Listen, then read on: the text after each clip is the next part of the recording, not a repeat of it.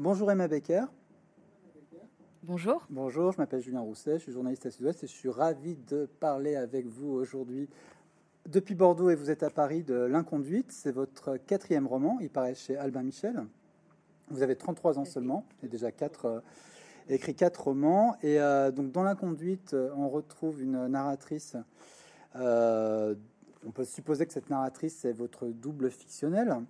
Euh, elle vit à Berlin, elle, euh, a récemment accouché d'un petit garçon qui s'appelle Isidore, et euh, elle multiplie les aventures, les rencontres avec des hommes sur une gamme de sentiments assez large, d'après ce que j'ai perçu du livre, puisque ça va de la simple recherche, simple d'ailleurs qui n'a rien de simple, mais du, plaisir sexuel, jusqu'à des histoires qui flirtent avec la passion amoureuse, il m'a semblé. Donc euh, il y a Lenny, le mari, John, Cécile le médecin, Cody le financier, Vincent le réalisateur. Euh, votre narratrice écrit qu'elle voulait écrire justement sur le déchirement que c'est d'être mère et de n'être pas comblée pour autant. Elle écrit aussi qu'elle a essayé de se distraire de la place immense qu'Isidore, son enfant, prend en elle en fréquentant tout un tas de mecs qui me faisaient, là je parle à sa place, sentir vivante, c'est-à-dire en danger. C'est un texte courageux, euh, direct, où il est question des ambiguïtés de la maternité, de l'enfermement que ça peut représenter, de la domination masculine, euh, de jusqu'où on peut aller dans la quête du plaisir, ou jusqu'où on veut aller dans la quête du plaisir, de la volonté d'exister, de la volonté de se sentir vivante, et finalement de ce, de ce que la narratrice fait de sa liberté de vermine, pour reprendre une expression euh, qui vient d'elle. donc on va revenir sur le, le, récit. Mais avant cela, je voulais vous poser une question un peu plus générale sur votre approche de, la littérature, parce que je disais c'est votre quatrième roman. Il me semble que euh, dans votre œuvre, il y a deux trames assez claires. C'est d'une part l'expérience vécue, une forme d'autobiographie, une forme de, et euh, d'autre part le désir et la sexualité. Euh, pourquoi est-ce que finalement vous avez choisi ce chemin-là vers la littérature à travers ces deux balises, euh, l'écriture de soi et l'écriture du désir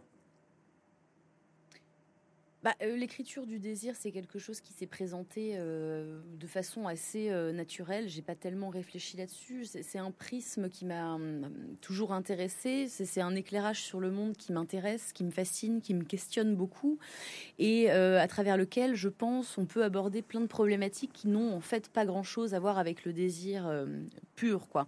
Plus que la sexualité, c'est le désir qui m'intéresse. C'est les chemins en fait menant à la sexualité. Mais je dois dire que j'ai lu aussi beaucoup d'ouvrages qui traitaient de ça quand j'étais très jeune. Et euh, il y avait quelque chose, bon, c'était des ouvrages majoritairement écrits par des hommes, et euh, quelque chose là-dedans, euh, dans cette tentative des hommes de comprendre les femmes, de comprendre le sexe opposé, je, trouvais, enfin, je trouvais ça très émouvant. En fait, j'aimais, j'aimais cet éclairage sur le monde, et je crois que rapidement, j'ai eu envie de, d'apporter un peu ma pierre à cet édifice, enfin en tout cas de parler de sexualité et de désir depuis l'autre côté, en fait, depuis... De depuis cette euh, classe, entre guillemets, des femmes euh, qui avaient l'air de tellement passionner les hommes. J'avais envie d'apporter une voix féminine sur ce sujet-là. Alors vous dites, et ça on le comprend et on le perçoit pleinement en lisant le livre, que dans le désir, il y a d'autres enjeux. Il y a d'autres paramètres qui, euh, qui, entrent en jeu, notamment la, des questions de pouvoir. elle écrit notamment à propos de Cécile, je me demande si je ne baisse pas ce genre de mec, pour qu'il se taise et que je me mette à exister. Et souvent, dans ses relations avec les hommes, elle présuppose que l'homme a un ascendant. Et on, a, on a le sentiment que la sexualité lui sert à regagner un peu de pouvoir. Est-ce que c'est en effet la, euh, une approche que vous souhaitiez euh, développer à travers ce, que, vit la narratrice? Bah, disons que moi, c'est toujours l'impression que j'ai eue. J'ai l'impression que la sexualité, la séduction, le désir, c'était un peu les armes qu'on qu'on laissait aux femmes. Alors, à elles de s'en servir, à elles de, s'en servir avec succès ou non. Euh, j'avais, j'ai eu très tôt l'impression que c'était effectivement euh, les armes qu'on me laissait pour me défendre euh, dans ce monde-là. Alors évidemment, j'ai un peu changé de perspective euh, depuis, depuis l'écriture de mon premier roman, mais la sexualité pour moi, le rapport sexuel, c'était une façon de, oui, de réduire les hommes au silence d'une certaine manière, c'est-à-dire de reprendre un pouvoir sur eux, une façon de rétablir une certaine égalité. Et puis, ça a été très souvent aussi, comme, je, comme je, le dis, comme vous me citez, une façon finalement de, me mettre moi à parler et à agir, c'est-à-dire de, une façon de les rendre moins impressionnants. Euh, j'ai l'impression qu'une fois qu'un homme est nu, une fois qu'un homme euh, m'a connu et que j'ai connu cet homme-là, j'ai l'impression que là, euh, le vrai dialogue peut commencer.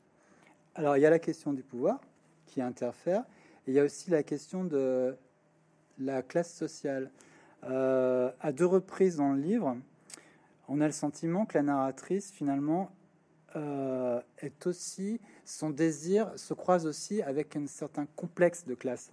Euh, elle dit de Cody, donc Cody c'est un financier américain, à de rares exceptions près, je n'ai jamais baisé que de la classe moyenne. Et ce qui m'attirait chez euh, ce financier américain, c'est son besoin de se venger dans une femme de son rythme de vie atroce, l'arrogance aussi. Et à propos de Vincent, le réalisateur, euh, elle perçoit chez Vincent une forme de condescendance, euh, notamment dans une discussion sur la politique. donc je me posais la question jusqu'où est-ce que le désir sexuel peut être conditionné par l'appartenance de classe? Et le conflit de classe qu'il peut y avoir éventuellement entre les deux protagonistes. Bah, disons que la sexualité me paraissait, dans une certaine mesure, une façon d'anéantir de, ce, combat de classe et de, euh, de, m'abolir de la notion de classe. J'avais l'impression que la sexualité était un peu ce qui permettait euh, à certaines femmes, dont moi, d'être une espèce de transfuge, c'est-à-dire de voyager de classe sociale en classe sociale, parce que finalement, euh, par rapport à la sexualité, on est tous à peu près égaux. C'est-à-dire qu'il n'y a pas de différence fondamentale dans notre façon de, faire l'amour selon qu'on soit de, cette classe ou alors d'une autre. moi, je viens de la classe moyenne. je viens d'une famille, voilà, tout ce qu'il a de plus euh, classe moyenne, euh, mais avec quand même un père euh, qui me donnait l'impression d'avoir envie de vivre un peu au-dessus de ses moyens, de, d'être un peu plus haut que sa classe, de sa classe à lui. Et je pense que c'est un complexe que j'ai traîné et que je traîne encore toujours avec moi, bien sûr. Et en rencontrant des gens comme Cody, en rencontrant des gens comme Vincent, c'est pas que je me sente inférieure, parce que je me sens quelque part plus forte que, quoi que le mot forte puisse vouloir dire. Mais c'est vrai que je prends conscience à ce moment-là que plus que la, classe sociale, en réalité, euh, c'est le genre dans lequel on est né euh, qui, qui, fait une véritable différence. Et que j'ai beau être écrivaine, euh, finalement, je suis d'abord une femme et que les femmes sont une classe sociale en soi et on a beaucoup de mal à sortir de ces cases-là qui nous sont imposées dès la naissance. Alors justement, à propos du genre, la narratrice écrit aussi que les hommes, elle a pris l'habitude de les regarder par en dessous lorsqu'ils lui plaisent, pour entretenir cette illusion de puissance qui leur est si chère, parce qu'ils aiment ça, se sentir puissant. Mais ça, c'est la façon dont la narratrice perçoit les hommes, est-ce qu'elle n'est pas dans l'erreur quand même dans cette perception qu'elle a des hommes? Bien sûr, mais je pense que la narratrice, euh, et par capillarité moi, euh, nous sommes souvent dans l'erreur. C'est-à-dire, je prétends pas avoir raison, euh, je prétends simplement décrire ce les émotions qui, moi, me traversent à ce, moment-là. Et bien sûr que le discours que je tiens sur les hommes, le discours que je tiens sur la relation hétérosexuelle est, est empesé de, préjugés et d'idées et d'illusions dont on me nourrit depuis que je suis toute petite. Bien sûr que je ne sais pas ce qu'attendent réellement les hommes. Ce sont des projections qui viennent de tout ce qu'on m'a appris depuis que je suis toute petite.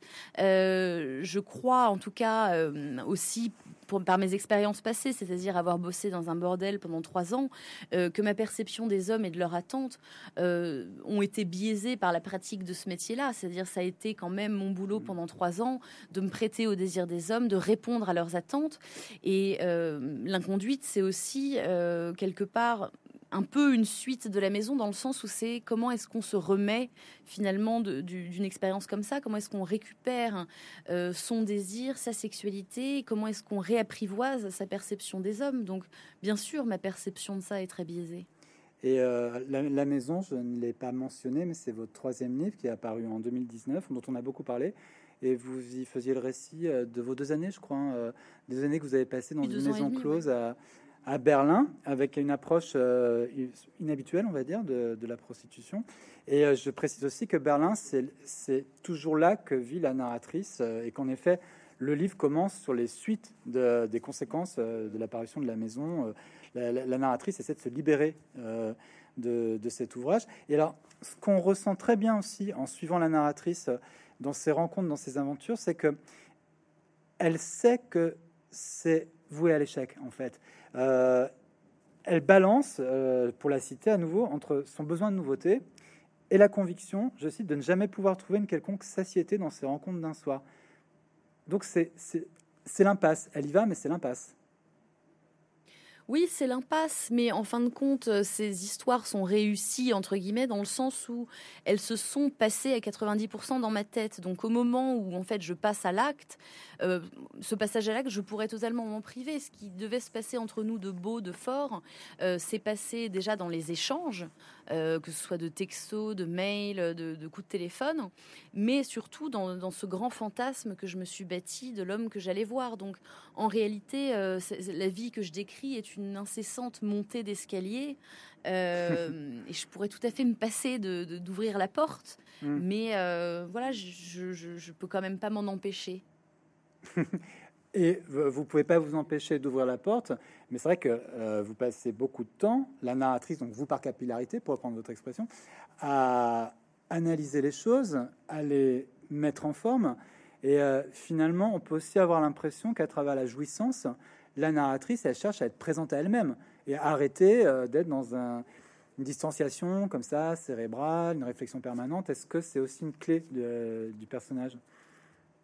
Ben, tout à fait. Je pense qu'il y a quelque chose qu'il faut comprendre tout de suite du personnage, c'est que je suis quand même très divisée entre euh, ma tête, que j'ai du mal à que j'ai du mal à arrêter dans son flux de pensée constante, et puis, euh, et puis mon corps, c'est-à-dire que le, plus gros fantasme que j'ai dans ce livre et que j'ai en général, euh, c'est de pouvoir faire taire ma tête au moment du rapport sexuel, en réalité n'être plus qu'un corps. Il me semble que c'est un challenge pour moi en tant que femme parce que parce que la sexualité en tant que femme, euh, elle est, elle est pareille et contrariée par beaucoup de problématiques, par l'idée du désir de l'homme. Ben, comment est-ce que l'homme me voit à ce moment-là? Qu'est-ce que je lui renvoie? Est-ce que je corresponds à ce fantasme qu'il a pu se faire de moi? Et c'est quelque chose qui, euh, qui représente quand même un, obstacle dans la libre jouissance, dans le libre désir. Et euh, après avoir de nombreuses années sacrifiées à, ce théâtre en fait du désir, ce que j'aimerais effectivement, c'est ne plus, c'est ne plus euh, c'est ne plus penser et juste ressentir. Et je crois que euh, je crois que c'est quand même une partie conséquente euh, de la sexualité féminine aujourd'hui, se débarrasser de ce qui nous empêche de jouir et de désirer, c'est-à-dire le regard de l'autre. Hmm. Je pense que c'est à ce prix qu'on réussit à avoir une sexualité satisfaisante. Et vous avez le sentiment que les hommes sont davantage débarrassés de, de voilà de la considération des attentes de, de la partenaire ou du partenaire? Non, je pense pas. Je pense que la sexualité masculine est sans doute aussi à certains moments très complexe et très euh, voilà porte énormément de problématiques. Mais je crois qu'il y a quelque chose, une différence fondamentale, euh, c'est que on n'éduque pas les petits garçons, les adolescents et puis les jeunes hommes à se préoccuper du plaisir de l'autre autant qu'on nous l'apprend, nous, aux femmes. Mmh. Et c'est-à-dire, ce pas des messages que nos parents nous passent, hein. c'est des choses qu'on sent très bien dans la littérature, dans les films. Euh, on est entouré comme ça par un bourdonnement constant euh, qui, nous, qui nous oblige à nous soumettre euh, à l'image qu'on renvoie à l'autre. Je dis pas que c'est plus facile pour les hommes, je dis qu'il y a une différence aussi qui, selon moi, est cruciale, euh, c'est la capacité d'érection et d'éjaculation qui donne au moins l'illusion d'un point final.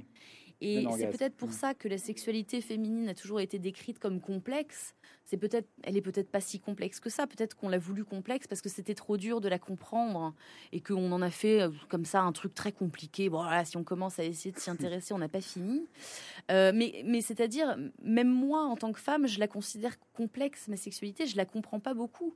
C'est pour ça que j'écris dessus. C'est que j'espère la comprendre mieux. Et alors, on a beaucoup parlé de la sexualité là pendant un quart d'heure, mais euh, il y a aussi la question de la maternité. Et euh, la narratrice, euh, elle est à la fois remplie d'amour pour Isidore, ça c'est largement perceptible, Et en même temps, la maternité, c'est une servitude. Et ça la stresse, ça l'enferme, ça, elle a l'impression que c'est beaucoup de renoncement. C'est comme ça vraiment que vous voyez la maternité bah, c'est comme ça que j'ai vu euh, la maternité, en tout cas au moment où j'ai écrit le livre. Ouais, je crois que l'amour pur, hein, l'amour total qu'on peut ressentir pour son enfant, et je dis pas que toutes les mères ressentent cet amour pur, mais moi c'est mon cas. Euh, c'est effectivement le plus, euh, le, pire entre guillemets, le plus intense des esclavages, parce que c'est un amour qui vous enferme dans un cercle de culpabilité constante, mmh. parce que vous ne pouvez pas vous attendre à ce que cet amour vous complète. Mais cette impossibilité d'être complété par l'amour vous fait vous sentir très coupable. Euh, et puis voilà, la maternité dans cette société-là, encore aujourd'hui, est quand même conçue comme une astreinte à laquelle les femmes doivent se plier. Et euh, moi, c'est quelque chose qui m'a été que j'ai ressenti de manière très forte. Euh, mais qui n'a rien à voir évidemment avec. Euh, je, ne regrette absolument pas d'avoir eu mon fils et d'avoir eu le deuxième. Euh, j'en suis hyper heureuse, mais c'est vrai que je me suis sentie entravée à plein de moments dans ma vie de femme, dans ma capacité d'agencement. J'avais bien la sensation que mon emploi du temps se réduisait à peau de chagrin et qu'on ne demandait pas exactement la même chose au père. En tout cas, on ne demandait pas la même dévotion, le même oubli de soi. Euh, et je pense que c'est quelque chose dont, on devrait euh, pouvoir parler pour y changer quelque chose. Je, crois que la petite enfance, ce moment très critique où la vie de votre enfant euh, ne tient qu'à un fil et dépend de votre, bon vouloir, c'est une expérience qui est très, enfin, qui vous fait vous poser beaucoup de questions, qui vous fait remettre plein de choses en question. Et j'ai l'impression que c'est toujours un petit peu les mêmes qui doivent se plier et se sacrifier à cette astreinte. Et alors, en lisant le livre, j'ai pensé que euh, sans doute, euh, vous allez me dire si c'est le cas ou pas, les lectrices, oui, les lecteurs après tout, mais euh, le, livre est sorti au mois d'août, je, crois, hein, donc il y a trois semaines ou un mois. Et est-ce qu'en effet, les, alors peut-être quand même davantage les lectrices vous disent qu'elles se, se, reconnaissent dans ce que vous dites de la maternité? Est-ce que vous avez ce retour-là? Mais ça, je pense que c'est, euh, je pense que le lecteur euh, moyen est une lectrice de toute façon. Moi, j'ai c'est mm. l'impression que j'ai depuis que je publie des livres. Euh, j'ai l'impression d'avoir plus de retours effectivement des femmes. mais c'est peut-être aussi parce que j'écris plus pour elles que pour les hommes, malgré ce que j'ai pu croire pendant pendant très longtemps. mais en tout cas, oui, moi j'ai eu des retours qui m'ont beaucoup ému, enfin de femmes qui se sont senties libérées d'une certaine manière par, par l'ouverture de ce, de ce dialogue-là. Euh, et ce qui me fait très plaisir parce que je pense qu'il y a beaucoup, beaucoup de choses à, penser et à penser différemment sur la maternité. Et je trouve ça très émouvant de voir euh, voilà, des femmes de 60, 65 ans qui viennent me voir en comprenant, en me disant qu'elles comprennent très bien ce dont je veux parler. Et, encore, j'ai l'impression d'avoir une maternité peut-être plus évidente, peut-être mm. plus facile en tout cas, euh, que les femmes de cette génération-là. Mais c'est bien que les choses finalement n'ont pas changé tant que ça. Si moi, née en 88, j'ai le même dialogue sur le même discours sur la maternité qu'une femme qui est née dans les années 50, c'est bien que la maternité est considérée encore aujourd'hui comme quelque chose de sacré auquel on n'a pas envie de toucher parce que, parce que ça a l'air de très bien fonctionner depuis le début de l'humanité. Mais si ça fonctionne très bien, euh, c'est au prix euh, d'une énorme partie de la vie des femmes c'est au prix de, sacrifices euh, dont on ne parle pas assez, je crois. Oui, et puis votre narratrice, elle est dans un milieu culturel, elle est à Berlin, dans un milieu assez branché, qui, qui, qui, fait, qui, comment dire, qui fait la promotion de l'émancipation, qui, est, qui, est, qui, est, sur des valeurs euh, ouvertes, open. Euh, donc, elle-même, malgré ce contexte culturel très favorable à l'affirmation de soi, elle se trouve entravée. Oui, mais parce que vous savez, quand j'ai eu mon premier enfant, j'étais encore à Berlin, comme vous le disiez, et euh, en Allemagne, les crèches prennent très rarement vos enfants avant un an, avant qu'ils marchent. Donc ça implique quand même que pendant un an, vous, soyez seul avec un nouveau-né. Et euh, on ne dit pas assez à quel point le nouveau-né est une présence euh, hostile à certains moments. C'est-à-dire que vous êtes comme ça à attendre le cri, le glapissement. vous avez qu'une envie, c'est que ça s'arrête, parce que c'est un son qui est très strident. Euh, moi, je me souviens quand on m'a laissé seule avec mon fils, je n'arrivais pas à croire qu'on me fasse confiance pour garder un bébé en vie. Enfin, c'est une énorme responsabilité, une énorme pression. Et puis voilà, la maternité en Allemagne, c'est pas encore euh, la maternité en France, c'est-à-dire que euh, j'ai bien senti que les mamans autour de moi avaient décidé, dans leur grande majorité, que vraiment la maternité c'était presque un autre boulot. Et moi, j'avais pas envie de vivre ça comme ça, c'est-à-dire j'avais pas envie de renoncer à mon travail que j'aime que j'aime énormément. J'avais pas envie de renoncer à ma capacité de voir s'il n'y a pas autre chose ailleurs pour moi. Euh, et, et je trouve que autant il y a quelque chose de très apaisant dans la maternité parce que vous n'êtes plus la chose la plus importante de votre vie. Euh, autant c'est un, c'est une pulsion de vie que de se dire mais il y a peut-être mieux, il y a peut-être plus intense. Et, j'avais pas envie d'être entravée là-dedans. Mmh. Et euh, Isidore, alors vous l'écrivez, c'est pas un livre pour lui, l'inconduite, mais il s'y trouve à chaque page et euh, il le lira tôt ou tard. probablement. Comment euh, vous anticipez ça? Euh, comment j'anticipe ça? Bah, je là pour le moment, j'y pense pas trop parce qu'il commence à peine à lire et je pense pas que ça l'intéressera avant euh, qu'il ait une quinzaine d'années. Mais je pense que d'ici là, je vais faire en sorte d'établir avec mes fils un dialogue qui fait qu'on s'en voudra pas, enfin qu'ils ne m'en voudront pas. Ils m'en voudront pour plein d'autres choses, ça j'en suis consciente. Mais j'ai pas peur de mes enfants lisant mes livres. J'ai j'ai bien plus peur de cette idée que mes enfants pensent que je suis une mère et que j'ai pas eu d'existence à côté de ça. Moi, je pense que c'est bon aussi pour les enfants de savoir qu'ils ne sont pas la chose, la, seule chose dans la vie de leurs parents. C'est pas comme ça que je conçois le fait d'être parent. Je pense qu'on est des humains et moi, j'ai mieux compris mes parents quand j'ai eu compris que c'était des êtres humains. Et euh, je me suis même demandé si vous l'aviez pas écrit pour lui, en fait, pour euh, établir une relation avec votre fils qui ne sera pas une relation comme ça, où on pose une mère sur un piédestal d'une manière un peu abstraite. Bah, disons, j'avais déjà écrit La Maison, donc je savais que niveau piédestal, euh, ça allait aller. Euh, mais effectivement, j'ai fait le choix de parler de mon fils dans les premières pages de mon livre et de plus trop en parler après parce que je veux quand même pas l'emmêler euh, voilà, à des histoires un peu graveleuses. Je sais à quel point on n'a pas tellement envie d'entendre parler de la sexualité de ses parents. Mais je savais que parce que c'était un livre où justement je parlais de cette sensation d'oppression que j'ai pu ressentir à tellement de moments, j'avais envie qu'il sache que cette sensation d'oppression, elle n'est pas de son fait. C'est pas lui, c'est pas Isidore qui m'a pesé. C'est la façon dont on imaginait qu'il fallait que je sois vis-à-vis de lui et que finalement il n'y ait plus rien dans ma vie que, que, la maternité. Ça, j'ai envie qu'il le comprenne, qu'il comprenne qu'il peut être le plus grand amour de ma vie, mais qu'il ne faut pas se donner tout entier à un amour, qu'il faut garder quelque chose à soi dans lequel on s'épanouit pour soi-même. Je pense que c'est un message important à passer aussi aux petits garçons qui seront peut-être aussi des futurs pères. Mm, mm. Le travail, il commence ça, le changement. Alors, vous nous disiez au début de notre conversation que vous écrivez surtout sur le désir plus que sur la sexualité, mais vous écrivez aussi sur la sexualité.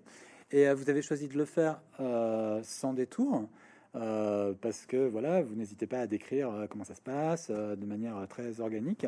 Pour vous, c'était vraiment important de ne pas être dans l'euphémisme ou dans la, le contournement euh. bah, bah, disons que je vois pas ce que l'euphémisme apporte au schmilblick. Quoi. Je pense qu'on en a fait assez des euphémismes dans la littérature érotique et, et on s'attend toujours à des euphémismes de la part des femmes, on s'attend toujours à des lexiques euh, poétiques, on s'attend toujours à, des choses beaucoup plus douces venant de la part des femmes. Euh, moi, je pense que c'est, je pense que c'est une erreur. Je pense qu'il est crucial justement que que les femmes euh, osent appeler un chat un chat. Euh, et c'est même pas une question d'oser, euh, c'est une question de revendiquer pour soi des, des, mots qui jusque-là appartenaient un peu aux hommes. C'est-à-dire le, lexique martial de la sexualité, c'est aux femmes aussi de se, de se l'approprier. Et il faut pas demander la permission parce qu'on n'obtient jamais rien des hommes en demandant la permission. Il faut le prendre. Et c'est aussi, euh, je pense, ce qui définit euh, la condition de femme, c'est le besoin de constamment voler quelque chose aux hommes pour pouvoir, pour pouvoir se créer, euh, se créer une place à soi. donc il n'y a pas, a pas de revendication chez moi. J'ai pas envie de choquer. C'est pas, c'est pas mon but mais j'ai envie qu'on me laisse écrire la sexualité comme on l'a toujours laissé euh, écrire aux hommes. Et je pense que plus on en parlera de façon claire, nette et précise, et plus on pourra communiquer les uns avec les autres de manière honnête et satisfaisante, et mieux on fera l'amour en fait aussi. Et euh, vous disiez, vous parlez de littérature érotique, mais on peut pas parler d'un livre érotique. C'est pas l'enjeu du livre. Ah non, mais moi je revendique hmm. pas du tout ce terme pour moi. Hein. Hmm. C'est un, un espèce de de raccourcis qu'on fait parce que je parle de sexualité. Je, vois qu'on fait pas du tout les mêmes raccourcis pour les hommes qui de temps mm. en temps dans un livre euh, font une scène de cul qui parfois euh, peut être tout à fait graphique. Euh, j'ai pas l'impression de décrire de l'érotisme. Hein, pourtant, Dieu sait que j'aime ça. Euh, j'ai l'impression de, d'écrire quelque chose sur la mécanique euh, du désir, la mécanique de la relation hétérosexuelle. Euh, c'est pas c'est pas de l'érotisme en ceci que je n'ai pas l'impression d'écrire euh, pour exciter le pour exciter le lecteur. J'ai lu beaucoup de textes érotiques, mais c'est pas exactement ce que je fais. C'est pas exactement mon langage. Et vous disiez que on est à un moment peut-être important de l'histoire de la littérature où des femmes écrivent sur leur vie sexuelle. Et je parlais avec vous un peu avant qu'on commence cet entretien d'une interview. Alors, je recommande de lire L'inconduite, mais je recommande aussi à ceux qui peuvent de lire l'échange, euh, l'interview croisée que vous avez accordé à l'Obs avec Catherine Millet, qui a un peu ouvert cette, cette, euh, ce chapitre de, de, l'écriture par les femmes, du fait que les femmes assument le, le, le, le récit leur, de leur vie sexuelle. Pour vous, c'est une référence? Ah bah moi c'est une lecture qui m'a euh, qui m'a beaucoup troublée et interpellée quand, quand je l'ai lu. Je devais avoir quoi 13 14 euh, ans. Et je le je l'ai lu. Bah oui oui, mais alors moi j'étais très déjà très intéressée par ces problématiques-là et en fait, j'ai ouvert ce livre en me disant que j'allais certainement trouver des scènes un peu émoustillantes. Alors évidemment non, je n'en ai pas trouvé parce que c'est pas du tout le principe du livre et c'est justement ce qui m'a interpellée, c'était cette façon de décrire la sexualité de manière très clinique et je dis ça euh, avec beaucoup de révérence parce que j'ai beaucoup aimé ce livre. Et j'ai été très euh, fascinée par le fait qu'elle ne jouissait pas, justement.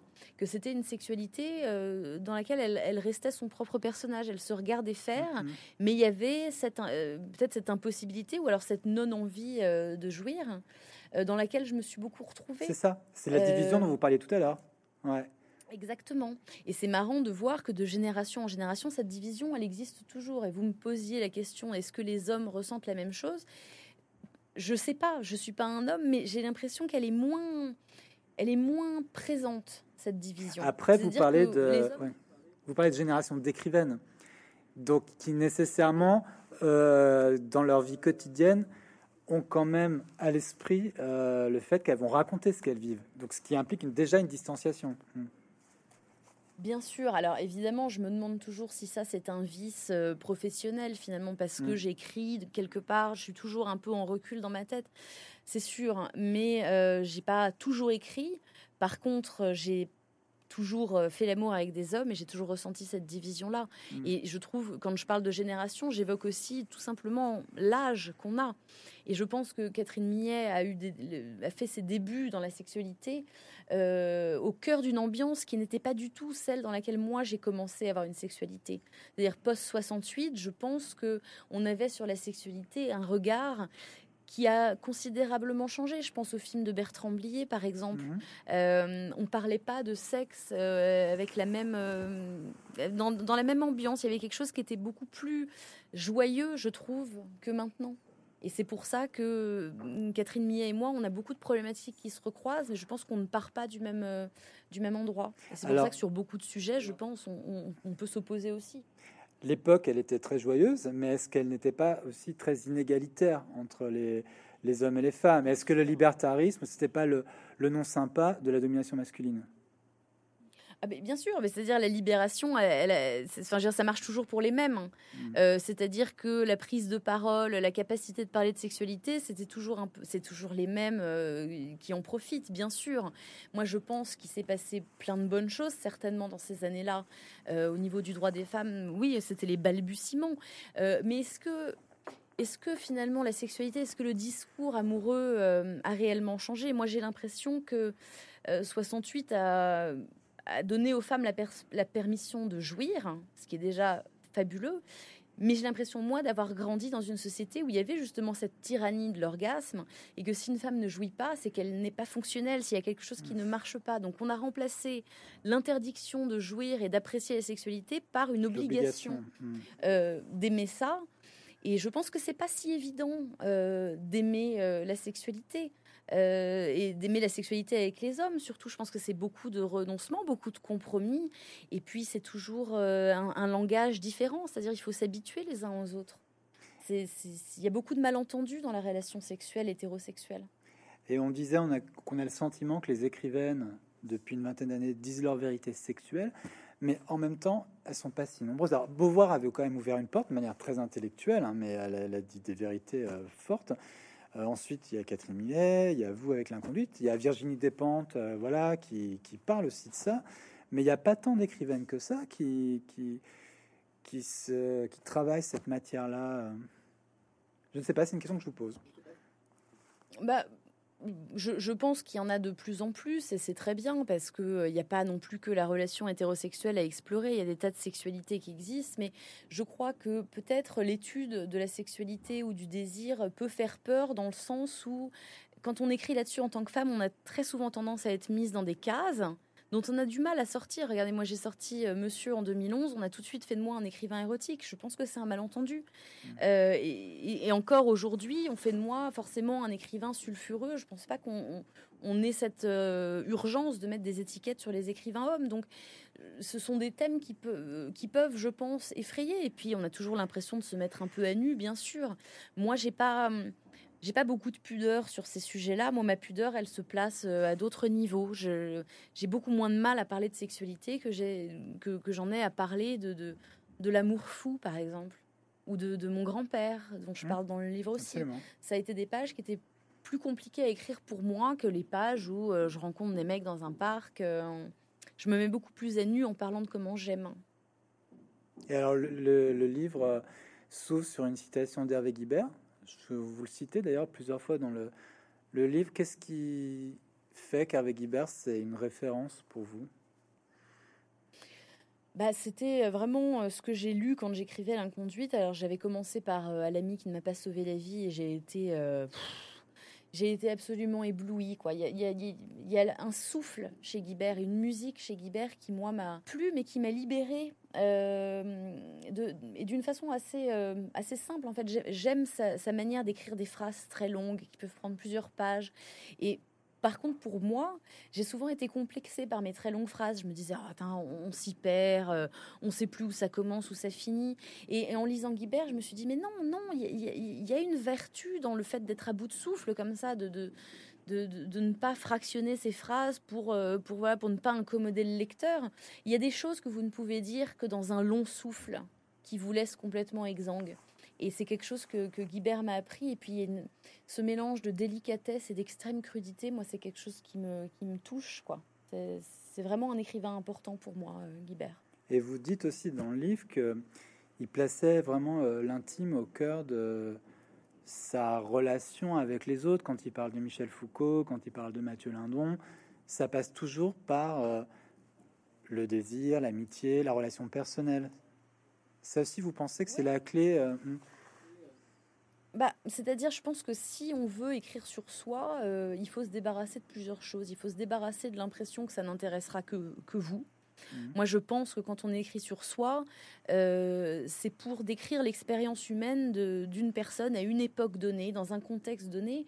Et je pense que pour moi, c'est ça l'intérêt de la littérature contemporaine, là, maintenant, tout de suite. C'est que des gens vous lisent et se disent euh, je suis, je suis pas seule, en fait, avec ces problématiques-là. C'est presque une façon de, lier des liens d'amitié euh, avec les personnes qui vous lisent. Et et Guibert, euh, voilà, je, ne sais pas, il, écrit, euh, il écrit des choses, il écrit avec un grand, avec une grande tendresse. Alors, il est capable d'être très méchant, mhm. mais on sent bien que cette méchanceté est plutôt dirigée vers lui. Et euh, pour moi, enfin, c'est un précurseur de plein de choses, Guibert. J'essaye pas de faire du Guibert, hein, mais j'essaye d'avoir cette liberté que lui avait euh, d'écrire sur lui sans constamment se dire euh, ouais bon euh, voilà ça, ça n'intéresse ça n'intéresse personne quoi. Mmh. oui vous avez cette inquiétude c'est une question que je voulais vous poser de, de, qu'on puisse penser que c'est nombriliste comme ça le, fait d'écrire la première personne du singulier même si le, le, livre s'appelle roman. Vous nous expliquerez peut-être pourquoi mais la question du nombrilisme elle vous préoccupe quand même ou vous en foutez? Bah, euh, oui, elle me préoccupe. Bah, bah, par éclat, c'est vrai que je me, j'ai, toujours tendance à me dire, bon Dieu, ça, oui, ça va intéresser qui à part mon agent euh, et mon éditeur? Bon, vous me direz, c'est déjà bien. Euh, mais je pense qu'il faut s'affranchir aussi de, de, ces considérations.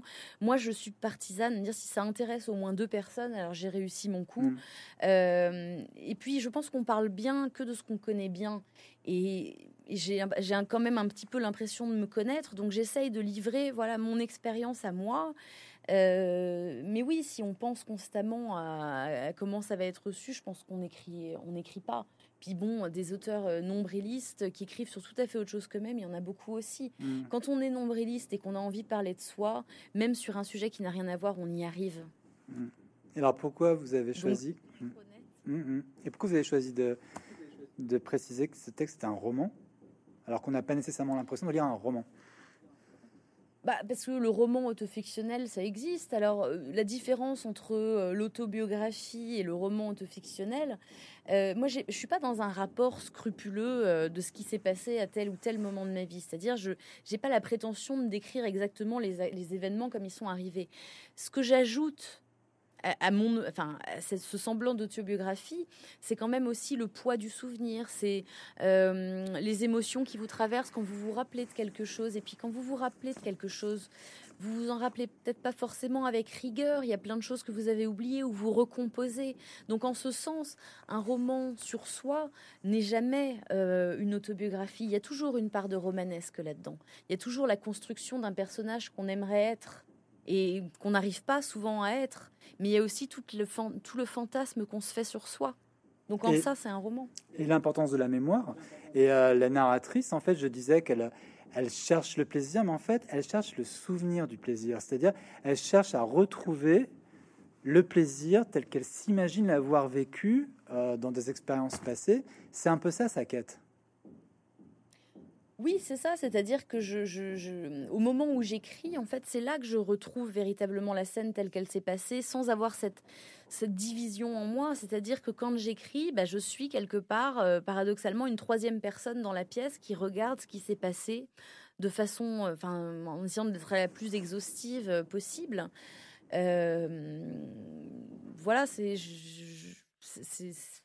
j'essaye d'être la plus juste possible pour essayer de ressentir ce que je n'ai pas pu ressentir au moment où ça se passait, parce qu'effectivement, j'étais déjà quelque part en train de, en train de l'écrire. Enfin, je pense qu'écrire, c'est aussi être un petit peu partout et nulle part à la fois. Et, ça déteint forcément sur la façon dont vous vivez. Euh, je suis pas en train de dire qu'être écrivain, on, ne naît pas écrivain, c'est pas une espèce de sacerdoce qui vous tombe dessus depuis le berceau. Mais je pense que ça corrompt euh, ça oriente en tout cas votre façon d'être dans l'existence. Et alors, je parlais de la référence à Hervé Guibert. J'ai lu aussi dans une critique, voire deux, euh, des références à Guillaume Dustan. Comment vous recevez euh, J'ai aussi. Hmm. Bah, j'ai aussi beaucoup lu du Stan à cette époque-là, et là c'est pas. Enfin, voilà, vous parliez de comment est-ce qu'on se libère de cette impression de nombrilisme. Et bah, c'est peut-être en lisant des gens comme Guibert et Dustan euh, qui eux euh, foncent sans avoir, sans donner l'impression, en tout cas, de se poser la moindre question parce qu'ils savent qu'ils ont quelque chose d'important à livrer au monde. Et, moi, cette façon de parler de, de, sexualité, sans essayer de faire de la poésie, sans essayer de, en étant même parfois très euh, très froid et très très graphique pour moi, là-dedans, il y a justement une forme de poésie extrême. Il y a des, fulgurances chez Dustan qui, qui, mettent les larmes aux yeux. Je trouve que c'est, je trouve que tout n'est pas égal, bien entendu, mais euh, ce soir, je, euh, ce, soir, je sors dans ma chambre. C'est des, des, pour moi, c'est des, c'est vraiment quelque chose de, d'hyper important. Sauf que je trouve que dans les textes de Dustan, il y a beaucoup de mélancolie et de tristesse, une tristesse euh, vraiment fondamentale, alors que vous, votre narratrice et vous-même, en fait, puisqu'on voit bien que c'est la, même, la, même personne, euh, je sens plus de la colère et une énergie euh, différente. Oui, mais vous voyez justement cette euh, tristesse ou cette nostalgie que j'aurais pu ressentir comme du temps si j'avais eu le temps et l'énergie pour baiser autant que lui, euh, je ne l'ai pas parce que je suis mère au moment où j'écris et que j'ai pas que ça à faire en fait. Mais je pense que si euh, je m'étais à donner comme ça à mes fantasmes autant que du temps, j'aurais probablement été triste. Euh, il y a quelque chose dans cette accumulation de conquêtes et de nuits sans sommeil qui rend triste, bien entendu, parce qu'il y a toujours un moment où on se dit mais tout ça pourquoi? Et bien, et cette mélancolie du stand, je la comprends, je la comprends tout à fait. Mais j'avais pas le loisir de, de, faire la même chose. Ok.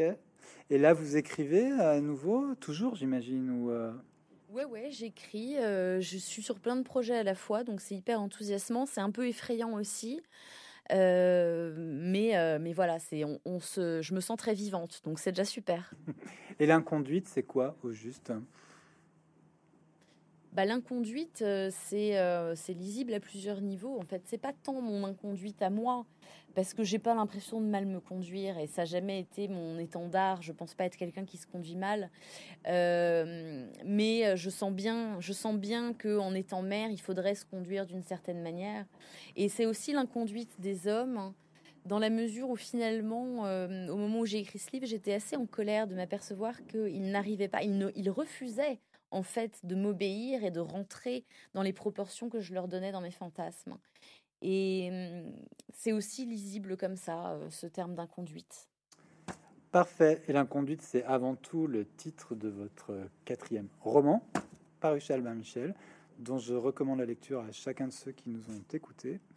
Et euh, c'est à la, c'est dans le, au diapason de la conversation qu'on a eue, euh, qui était que moi j'ai trouvé passionnante. Merci beaucoup Emma Becker. Merci à vous. Et bon après-midi. Vous aussi.